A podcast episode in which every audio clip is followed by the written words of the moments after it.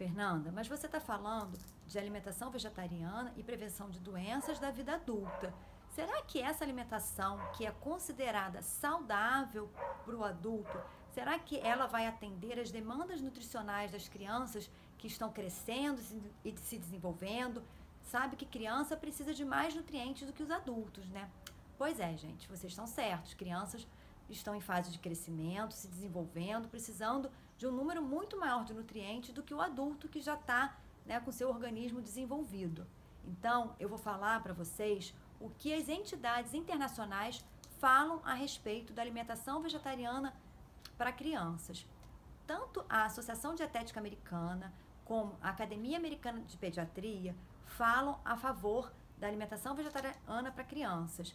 Outras duas instituições que dão parecer favorável à alimentação vegetariana para crianças são a Sociedade Canadense de Pediatria e o Comitê Médico para uma Medicina Responsável. Gente, são quatro instituições internacionais, todas elas reconhecidas mundialmente, falando que a alimentação vegetariana pode sim ser adotada em qualquer fase da vida, incluindo infância, lactação, gestação, velhice. Então, gente, está na hora de parar de falar que a alimentação vegetariana traz riscos para a saúde. Muito pelo contrário, a gente precisa mudar esse conceito de que o vegetariano é aquela pessoa magrinha e desnutrida, com anemia, com deficiência de B12.